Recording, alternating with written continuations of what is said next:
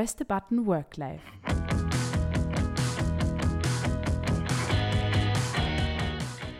Die Entdeckungsreise zu lebendiger Arbeit. Willkommen zurück zu Press the Button Work Life mit Martin und Nina. Hallo. Hallo. Wir sind wieder zurück. Ähm, ja, in der letzten Folge haben wir recht viel über Ideen gesprochen mhm. Und was es braucht, um Ideen umzusetzen und einmal gegen einen Widerstand anzugehen und Ideen zu filtern. Und mhm. wir haben auch geredet über die Angst ähm, vom Scheitern und was es eben dazu braucht, seine Ideen umzusetzen. Und wir sind dann auf das Thema Mut gestoßen. Mhm. Ähm, wie, ein weites Feld. Ein weites Feld. Wie definierst du persönlich Mut? Wie definiere ich Mut? Also, dass man, glaube ich, seine, also es geht darum, einen, einen, Schritt über seine Ängste zu machen. Mhm. Weil wir alle haben Ängste aus gutem Grund. Also die schützen uns ja im Normalfall. Und Mut ist dann, wenn ich über meine Angst drüber gehe. Mhm.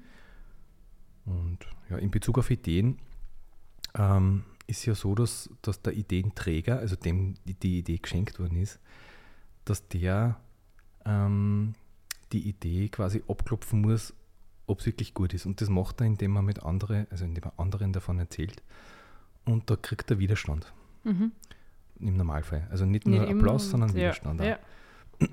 Und je widerstandsfähiger die Idee gegen diesen Widerstand ist, also da gehört natürlich Mut dazu, das auszuhalten, das zu ertragen mhm. und das dennoch dabei zu bleiben, desto besser ist die Idee meistens. Mhm. Ja. Und vor allem durch den Widerstand kann man an seiner Idee nochmal feilen, finde ich. Oder? Genau. Und ja, die wird tendenziell besser. Stärker. Genau. Mhm. Ja. Mhm. Und das ist halt total wichtig, weil das habe ich glaube ich eh in der letzten Folge erwähnt, dass halt deswegen kann man Ideen nicht, also über Ideen kannst du demokratisch nicht gescheit abstimmen. Und die großen Erfindungen, die es so gegeben hat in der Menschheitsgeschichte, waren oft so Einzelleistungen. Also da hat, da hat sich irgendein Sturkopf das in den Kopf gesetzt und hat das dann äh, irgendwie umgesetzt. Mhm. Also da gibt es ja diese, diese Legende vom, vom Edison äh, und der Glühbirne, dass er da unglaublich viele Versuche braucht hat, bis die ähnlich funktioniert hat. Und da muss man echt leidensfähig sein und auch, auch mutig gegen die ganzen Widerstände und, und gegen die Zweifel halt äh, zu bestehen. Mhm. Ja. Und wo findet man nur Mut im Unternehmen? Wo spielt Mut dann nur eine wichtige Rolle, nicht nur beim Ideen durchsetzen? Ähm, also vor allem, wenn es um Entscheidungen geht, glaube ich, ist, ist Mut ein großes Thema. Mhm. Weil, ähm, also im Idealfall entscheiden ja alle im Unternehmen. Also nicht nur die, die Position, die hierarchisch höher steht, sondern jeder. Also wenn es jetzt zum Beispiel um eine Kundenreklamation geht, ist es eigentlich super, wenn, wenn die Person, die mit dem Kunden halt gerade zugange ist, sofort entscheidet. Also wenn man das gar nicht lang über ihre irgendwelche Hierarchieebenen leitet, sondern wenn die Person gleich entscheidet. Und ich glaube schon, da braucht es Mut dazu, weil Entscheidungen, äh, also in, in das Wesen von Entscheidungen ist ja, dass man, dass man keine Ahnung hat. Also, dass man, also man, man steht vor der Wahl von mehreren Optionen mhm. und muss die eine von den anderen scheiden, also quasi eine auswählen. Und würde man feststellen können, was die beste Entscheidung ist, dann könnte man es ja ausrechnen und dann braucht es ja gar keinen Menschen dazu, dann könnte es irgendeine künstliche Intelligenz dann entscheiden. Und, aber dann ist es in, in seinem Wesen keine Entscheidung, sondern eine Rechnung. Mhm. Und Entscheidungen haben das Wesen, dass man es nicht weiß. Nicht weiß. Also das, mhm. Das, es ist eine menschliche Qualität, glaube ich, das eine vom anderen zu scheiden, weil man halt äh, nicht nur sein, sein Gehirn dazu einsetzt, sondern auch andere Dinge. Und dazu braucht es auch Mut. Also dass man, dass man dann seinem Gefühl zum Beispiel vertraut. Mhm. Das heißt, wenn man Entscheidungen nicht ausrechnen kann, was sind dann die Kriterien für Entscheidungen? Also ähm, ja, ich glaube, ich glaube, so ganz menschliche Qualitäten wie zum Beispiel unsere Gefühle. Also Gefühle sind ja äh, Körperreaktionen, also das, das ist ja an, an den Körper gebunden. Also man kriegt ja nicht umsonst Schweißausbrüche, wenn man ein bestimmtes Gefühl hat oder, mhm. oder, oder die Schmetterlinge im Bauch als Metapher jetzt. Mhm. Ähm, und ich glaube, also wenn man schon nicht ausrechnen kann, also wenn man sich dessen bewusst ist, naja, ich kann nicht wissen, ob das das oder das eine oder das andere jetzt das Richtige ist, dann kann man sein Gefühl dazu befragen mhm. und seine Intuition dazu befragen. Und, und natürlich spielen da die Erfahrungen, die man gemacht hat, eine Rolle. Äh, aber irgendwie ist es eine Gefühlssache. Mhm. Also, ja. ja, im Grunde treffen ja Menschen am Tag eh hunderte Entscheidungen genau. auf Bauchgefühl. Wenn wir das ja. immer nur berechnen täten, wären wir ja eh kein Mensch. Angeblich, also ich habe da keine Studie gelesen dazu, aber angeblich treffen wir überhaupt nur emotionale Entscheidungen, gar mhm. keine rationale. Also wir glauben immer nur, dass wir rational entscheiden. Aber meistens, das ist ja das Geniale am Menschen, wir sind ja eigentlich, wir können total schnell entscheiden. Wir wissen es ja irgendwie immer schon. Mhm. Also wenn man jetzt vor einer Entscheidung steht, dann, dann ähm, weiß man es meistens schon und dann befragt man seinen Kopf und dann überlegt man ewig hin und her und hin und her und hin und her. Und eigentlich weiß man es die ganze Zeit schon, mhm. aber man vertraut sich halt selbst nicht oder seinem eigenen Gefühl. Und dazu braucht es dann wieder den Mut, seinem Gefühl zu vertrauen, mhm. weil, weil unser Kopf immer reinfunkt. Ne? Der will uns immer erzählen, naja, du brauchst aber einen Beweis, na, ohne Beweis kannst du das nicht entscheiden und so. Aber das ist sinnlos, weil, weil für etwas, was in der Zukunft stattfindet, kann es eben nur keinen Beweis geben. Mhm. Heißt das, man sollte dann immer nur auf sein Bauchgefühl hören? Ähm, also, na, würde ich auch nicht sagen. Also da, da möchte ich jetzt ähm, einen Psychologen jetzt nicht zitieren, aber seine Gedankenwelt kurz schildern. Mhm. Das ist der Raphael Bonelli, ein Wiener äh, Psychiater, eigentlich kein Psychologe. Und der beschreibt es so, das finde ich ganz stimmig, äh, dass es gibt den Kopf, es gibt den Bauch und es gibt das Herz als Entscheidungsmitte, so nennt es der. Mhm. Und wenn du jetzt, wie du sagst, nach dem Bauch entscheidest, ähm, dann, dann passiert immer nur quasi äh, Lustmaximierung oder Unlustvermeidung. Mhm. Also quasi der Bauch will ja nur, dass Glas ist oder wenn es nicht Glas ist, will es vermeiden. Ja. Das ist der Bauch. Ne? Und der Kopf, der will immer recht haben und der will es wissen und so weiter. Und also der Bauch ist jetzt auch nicht, also jetzt in der, äh, in der, in, in der Wortwelt quasi, nicht immer das Richtige, weil, weil man vielleicht alles zusammenschmeißen muss, also alle Gefühle und alle Gedanken und alles miteinander und, und das im Herzen abwiegen kann und dort vielleicht die Entscheidung trifft. Mhm. Das heißt, das Herz vereint Gehirn und Bauch. So, so beschreibt es der Bonelli, mhm. also dieser Psychiater. Das finde ich recht stimmig, weil ich habe früher zum Beispiel äh, auch immer glaubt, ja, der Bauch, der sagt mir, wo es lang geht. Also der mhm. Bauch hat recht. Ähm, und das, das war gefühlt oft richtig. Also der Bauch hat öfter recht gehabt wie mein Kopf. Mhm. Mm, aber wenn es jetzt darum geht, also wenn man das jetzt auf was Banales aber bricht, wie zum Beispiel äh, ja, ist jetzt diese Schokolade oder ist, ist es nicht, ja, dann wird der Bauch sagen, ja, sicher her damit. Ja.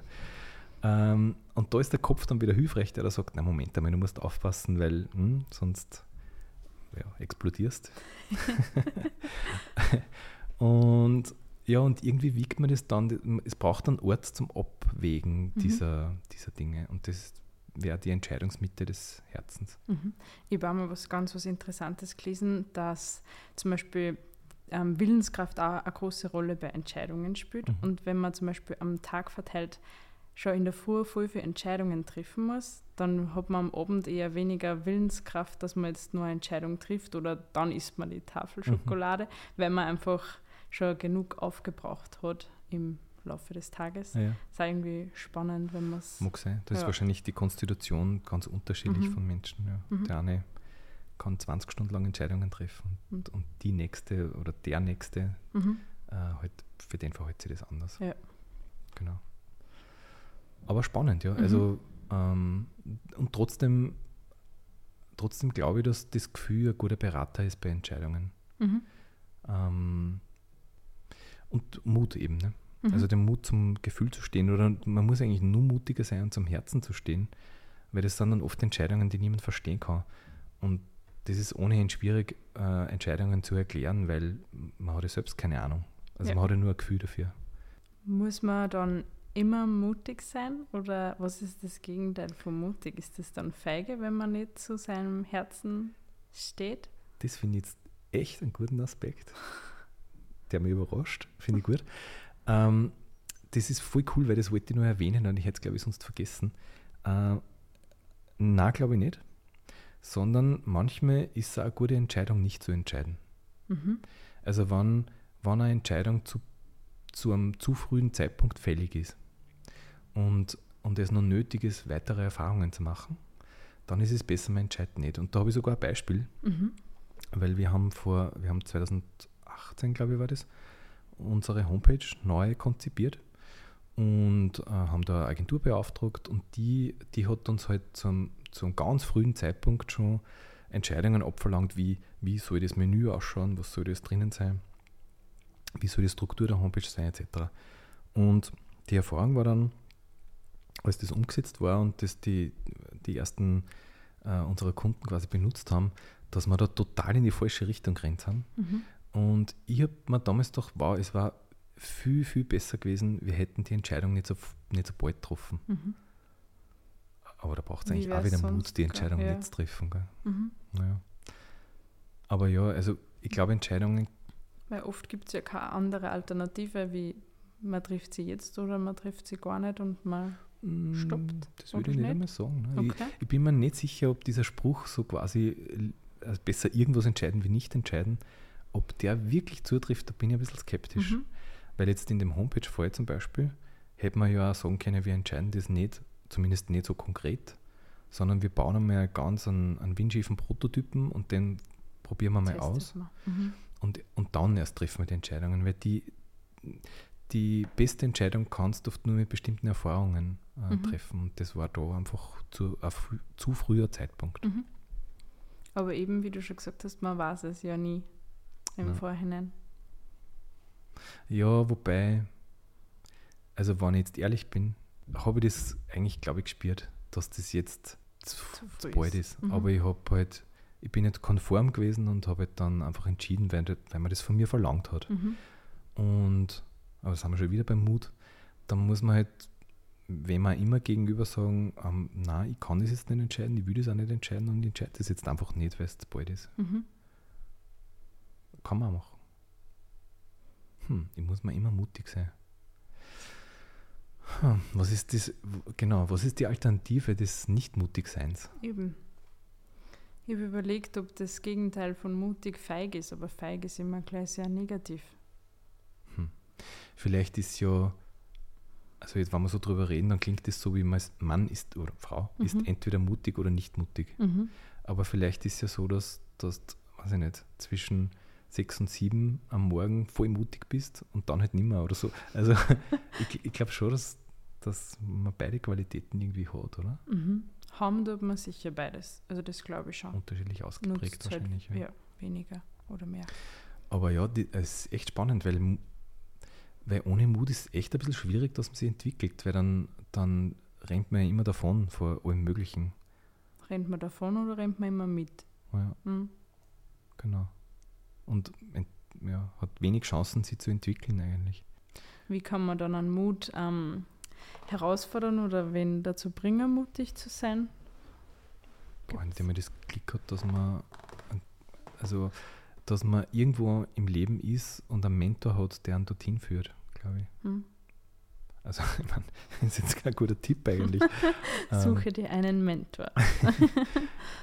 Nein, ich glaube, also wenn man je, je ehrlicher man, ehrlicher man sich seiner Angst, Angst stellt, Mhm. aber das ist, da brauchst du auch wieder Mut dazu. Also, tja, Komfortzone verlassen ein Ja. bisschen. genau. Mhm. Oder sich die Frage stellen, warum, warum fällt es mir so schwer, mutig zu sein? Und dann Experimente machen, glaube ich. Einfach ausprobieren. Dort, wo nicht viel passieren kann, mutig sein und schauen, was passiert. Also Dinge machen, die ungewöhnlich sind für, äh, für die An einzelne selbst. Person. Ja, Mhm. genau. Und so tastet man sich halt wahrscheinlich noch vor. Irgendwie. Und, und ah, jetzt habe ich schon einen Tipp. Ich glaube, ähm, was echt helfen kann, ist ähm, s- zu einem ganz frühen Zeitpunkt das andere erzählen. Also wenn man jetzt was vorhat, ne, was Mutiges, Mhm. äh, dann kann man ja leicht wieder einen Rückzieher machen. Das ist ja der Klassiker, ne? man nimmt sich was vor und dann macht man es doch nicht. Mhm. Mm, aber wenn man, das, wenn man das gleich mal wem erzählt, dann ist blöd, weil dann, dann ist man ja dem irgendwie im Wort sozusagen. Mhm. Also ich habe zum Beispiel, äh, als ich noch nicht selbstständig war, ähm, eben beim Fotografen gearbeitet und dort war ich ein bisschen gefrustet und wollte äh, nach London gehen. Also ich mir gedacht, nein, ich möchte bei Fotografen in London assistieren und da meine Erfahrungen sammeln und so weiter. Und ich habe mir gedacht, nein, jetzt oder nie, weil ich war schon 27, war ich 27? Ja, 27. Mhm. Ähm, genau, und dann, dann habe ich ähm, verschiedene Londoner Fotografen angeschrieben und einer hat dann geantwortet und der hat nur geschrieben, naja, wenn ich in der Stadt bin, dann soll ich ihn halt anrufen. Also der war halt einfach nur nett. Und ich habe das sofort meiner Kollegin damals erzählt, dass ich jetzt der Jobangebot in London habe. und ja, und dann habe ich nicht mehr zurück können. Weil, ja, ja weil vielleicht hätte ich es uns dann Rückzieher gemacht. Ja. Aber da habe ich dann eigentlich nicht mehr zurück können. Und dann habe ich es durchgezogen. Ja. Mhm. Mutig. ja, wobei da habe ich mich selber ein bisschen überlistet eigentlich. Ja, dass du nicht mehr aus China ja. hast. Und, und dann, ja, das stimmt schon. Ich meine, dann, dann war ich halt in London, habe da meine Erfahrungen gemacht. War gar nicht so leicht, und, aber vielleicht habe hab ich ein bisschen Mut gesammelt. Ja, das mhm. kann durchaus sein. Voll interessant. Das ist echt eine, das ist eine richtig eine, wichtige Qualität eigentlich, dass man, dass man mutig ist, dass man sich mehr was traut. Mhm. Ja. Ich finde, es hat voll viel mit Komfortzone verlassen zu tun, mhm. weil es ist nicht immer Angst, alles außerhalb seiner eigenen Bubble, sondern einfach ungemütlich vielleicht ein mhm. bisschen. Kommt mir zu sagen, ist die Angst davor, dass es ungemütlich wird. Oder so. oh, Stimmt ja. auch wieder, ja.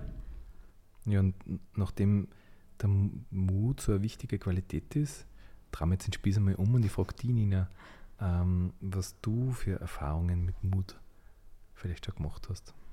Ja, Mut generell, also für mich, eben wie ich schon gesagt habe, ist immer das meine Komfortzone verlassen, voll hat eben mit Mut zu tun. Aber wenn ich jetzt an die letzte Sache zurückdenke, wo ich richtig mutig war, ist ans alleine Reisen. Das mhm. ist für mich so gewesen, okay, ich verlasse jetzt jeden und alles zu Hause und bin jetzt einfach auf mich alleine gestellt und kann dann niemanden irgendwie was fragen, muss jede Entscheidung, wieder sind wir bei Entscheidungen, alleine treffen. Mhm. Und da habe ich irgendwie jeden Tag gefühlt sehr aus meiner Komfortzone heraus müssen und egal was passiert ist. Also ich finde in solchen kurzen Zeiten, egal wie lang, mh, mm, lernt man irgendwie am meisten für sich oder lernt man sich selbst nochmal kennen. Ganz anders kennen. Mhm. Und wie, wie hat sich das dann ausgewirkt auf auf dein Leben danach quasi? Wie kannst du das? Ich habe wieder was? gewusst, was ich sehr daran schätze, wenn ich zum Beispiel mit anderen Menschen mhm. reise. Aber ich habe voll viele neue Leute kennengelernt und habe dann gewusst, dass ich ja trotzdem alles alleine managen kann, wenn es darauf ankommt. Mhm. Und ich muss nicht immer mich gemütlich zurücklehnen, sondern könnte eigentlich alles für mich alleine entscheiden. Aber ja, zu Hause, was habe ich mir dann nur mitgenommen? das ganz schön ist bei Menschen, die man gewohnt ist und in ja. seiner ja, üblichen, in seiner kleinen Bubble wieder ja, dann zurückkehrt und ja, man wieder das schätzt, was man daheim hat und auch geschätzt hat, dass man mutig war und irgendwie stolz, dass man es gemacht hat, weil man mhm. überlegt hat, ob es so schlau ist. Also, ja. Ob es so schlau ist, ob alleine so schlau ist, alleine, ja. Mhm. Ja, scheinbar war es schon schlau, weil du hast Erfahrungen gemacht, die ja, wichtig sind. Voll. Ja. Würde ich nicht missen wollen. Und ähm, hast du schon mal ähm, oder ist, kannst du dich an Entscheidungen erinnern, die du getroffen hast, wo also die dem die das ein bisschen widerspiegeln, was ich jetzt erst erzählt habe, also wo du einfach wo du das nicht wissen kannst und du hast die Entscheidung trotzdem treffen müssen. Mhm. Ähm, für mich war es nach meinem Studium mhm. so, dass ich mir dachte, okay, die also ich habe Tourismus studiert und dann habe ich gedacht, und was jetzt? Also es war fertig und ich habe überhaupt nicht gewusst, in welche Richtung danach. Und hätte ich es ausrechnen können, wäre mir sehr geholfen gewesen, mhm. aber kann man ja nicht. ähm, und habe dann auch einfach probiert, mir Meinungen anzuhören, mhm. überlegt, was gibt es für Optionen, meinen Kopf, von mich von meinem Kopf beraten lassen und mein Bauchgefühl hernehmen und ja, im Endeffekt, glaube ich, hat mein Herz entschieden. Und ja, da bin ich jetzt wieder gelandet, wo mir mein Herz hingeführt hat. das war nicht gebrieft. Nein, aber oft ist es so, man rechnet mit ganz andere Sachen und ja. Und gerade die großen Entscheidungen im Leben, finde ich, sind genau solche. Also Partnerentscheidungen. Mhm. Das, das kannst du natürlich, natürlich nicht ausrechnen. Ne? Das geht nicht. Also du musst halt ja, aus dem Herzen entscheiden. Mhm. Ja. Und gerade die großen Lebensentscheidungen brauchen den größten Mut einfach. Ja, das stimmt. Dass man sich einfach entscheidet. Ich finde, man sollte so ein Muttraining machen irgendwie. Also ich glaube, mutig sein ist echt eine, eine gute Qualität irgendwie. Sollte man jeden Tag mutig sein? Ich finde schon. Ja. Ja, ich finde schon. Weil, weil wenn man, wie soll man sagen, also ich, ich möchte zum Beispiel nicht am, am Sterbebett dann mein Leben bereuen. Äh, und da brauchst du Mut, dass du halt dann die Entwicklungsschritte gehst. Mhm. Und ja, wie wir letztes Mal gesagt haben, auch, dass man scheitert und den Ja, Mut genau. hat, dass man es einfach probiert hat. Genau. Mhm.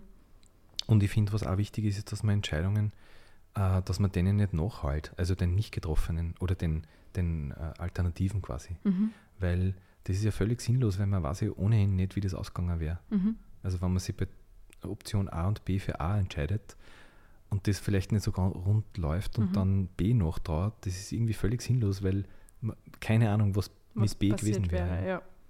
Und oft kann man ja wieder umdrehen und zu B Genau. zurück. Also es heißt ja nicht A gemacht, B weg, sondern Ja, oder, vielleicht gibt es an der nächsten Kreuzung Genau. wieder die Richtung B. oder die getroffene Entscheidung halt äh, einfach anpassen, das dynamisch sehen. Mhm. Also das heißt ja nicht, dass das für alle Zeiten so sein muss dann. Genau. Ja. Also bei uns zum Beispiel, in, meinem, äh, in meiner Berufserfahrungswelt quasi, ist so, dass, dass ich ursprünglich, ähm, dass die Entscheidung gefallen ist für, für ein Marketing, das, ähm, wie soll man sagen, das sehr wertebewusst ist und, ähm, und nicht mit, nicht, nicht mit so Aktionen hantiert, sondern hm, wo der- Preis immer der gleiche ist und bla. Mhm. Ähm, und das hat sich halt verändert, weil, weil die Rahmenbedingungen sich auch verändert haben. Und da jetzt bei der ursprünglichen Entscheidung zu bleiben, das ist, das kann dann schwierig werden. Das ist eben wie wenn man sich ein Ziel setzt und wenn sie die Umstände ändern, immer nur an dem einen festhält. Mhm. Das ist der Nachteil von Zielen. Mhm. Das ist immer Ziel.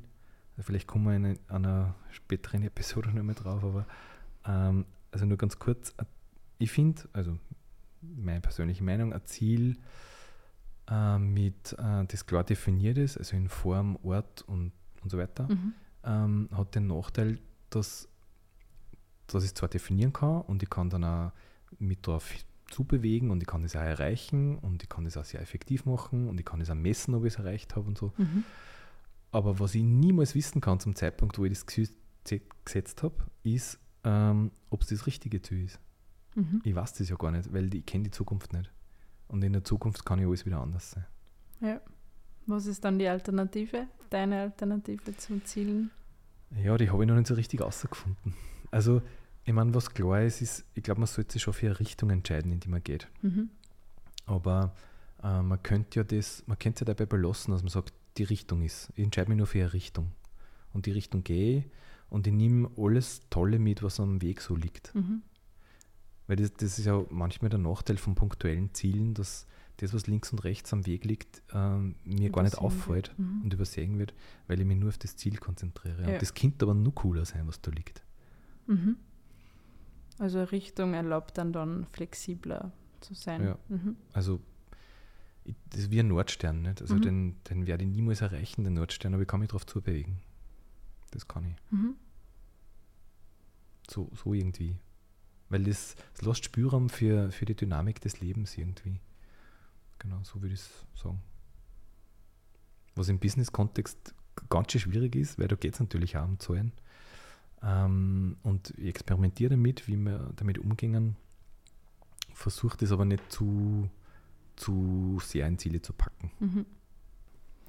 Dann gehen wir nochmal gleich zurück zum Mut. Mhm. Wie ist das in der sozialen Interaktion? Stehen die Mutigen dann über die anderen oder Äh, also wenn es zu sozialer Schieflage kommt, quasi Ja. in einem Team zum Beispiel. Ja. Hm, das kann man jetzt nicht so ganz leicht beantworten, glaube ich. Äh, beziehungsweise kommt da, glaube ich, nur eine dritte Instanz ins Spiel, in meiner Denkwelt zumindest, also in der beruflichen Denkwelt. Und das ist dann die Führungsperson. Also das, Mhm. das haben wir jetzt wieder bei der Hierarchie. Ja. Deswegen ist die so wichtig, dass die gibt. Dass es einen Beschützer von außen Ja, genau. gibt. Mhm. Weil, weil Mut kann jetzt viel hassen in, der, in einer Konfliktsituation. Ne? Das kann hassen, eine dominante Person äh, ist so mutig, dass einfach alle beschimpft oder, oder halt nur schlimmer äh, quasi sagt, ich bin ja nur ehrlich, aber du bist hm, hm, hm. Mhm. Das ist natürlich echt schwierig, weil da geht es ja nicht ums Ehrlichsein, sondern ums eher ein- Erniedrigen einer Ja. anderen Person. Äh, das heißt, das kann recht toxisch dann auch wieder verwendet werden. Äh, andererseits, wenn, wenn wer einfach nicht ausspricht, ähm, woran er leidet, dann wird es halt auch schwierig, ne? dann wird sich nie was ändern. Äh, also das ist so das Spannungsverhältnis. Und meistens ist es ja so, dass dann, also zumindest bei uns ist es so, dass, dass großes Harmoniebedürfnis herrscht Mhm. und dass Konflikte zwar da sind, aber halt nie ausbrechen, weil halt alle den, den Schein des, der Harmonie wahren wollen. und, und ich glaube, vielleicht braucht da die Führungsperson den Mut, dass dann den, den Elefanten im Raum einfach am Tisch steht Mhm. und sagt so, und jetzt schauen wir uns das an. Mhm. Also da gibt es was, ich, ich spüre das, ich weiß das wie immer Mhm. und, ähm, und ich halte das jetzt aus, dass ich den Konflikt äh, quasi ausbrechen lasse. Mhm. Wie gehst du das dann an, wenn du das mitkriegst? Ähm, ja, wir berufen ein Teammeeting ein äh, und ich mache das eigentlich so, wie ich es beschrieben habe. Also Den Elefanten in die Mitte stellen. genau, vielleicht gibt es vorher Einzelgespräche, dass ich ein bisschen ein Bild davon Mhm. darüber kriege, worum es geht. Äh, und dann geht es darum, den Elefanten halt äh, am Tisch zu stellen, im übertragenen Sinn. Und dann, genau, dann sieht man, was passiert. Aber das ist vielleicht eher der Stoff für die nächste Episode. Ja, also wir können voll gern in den nächsten Folgen nochmal über Konflikte sprechen, weil das einfach ein sehr großes Thema Ja. ist. Mm, Dann belassen wir es heute mal bei dem Mut. Genau. Und ja, falls wer von den Hörern wieder eine Meinung oder irgendwas zum Teilen hat, dann gern lasst es uns wieder wissen. Und wir hören uns in der nächsten Vielen Dank. Folge. Ciao, ciao.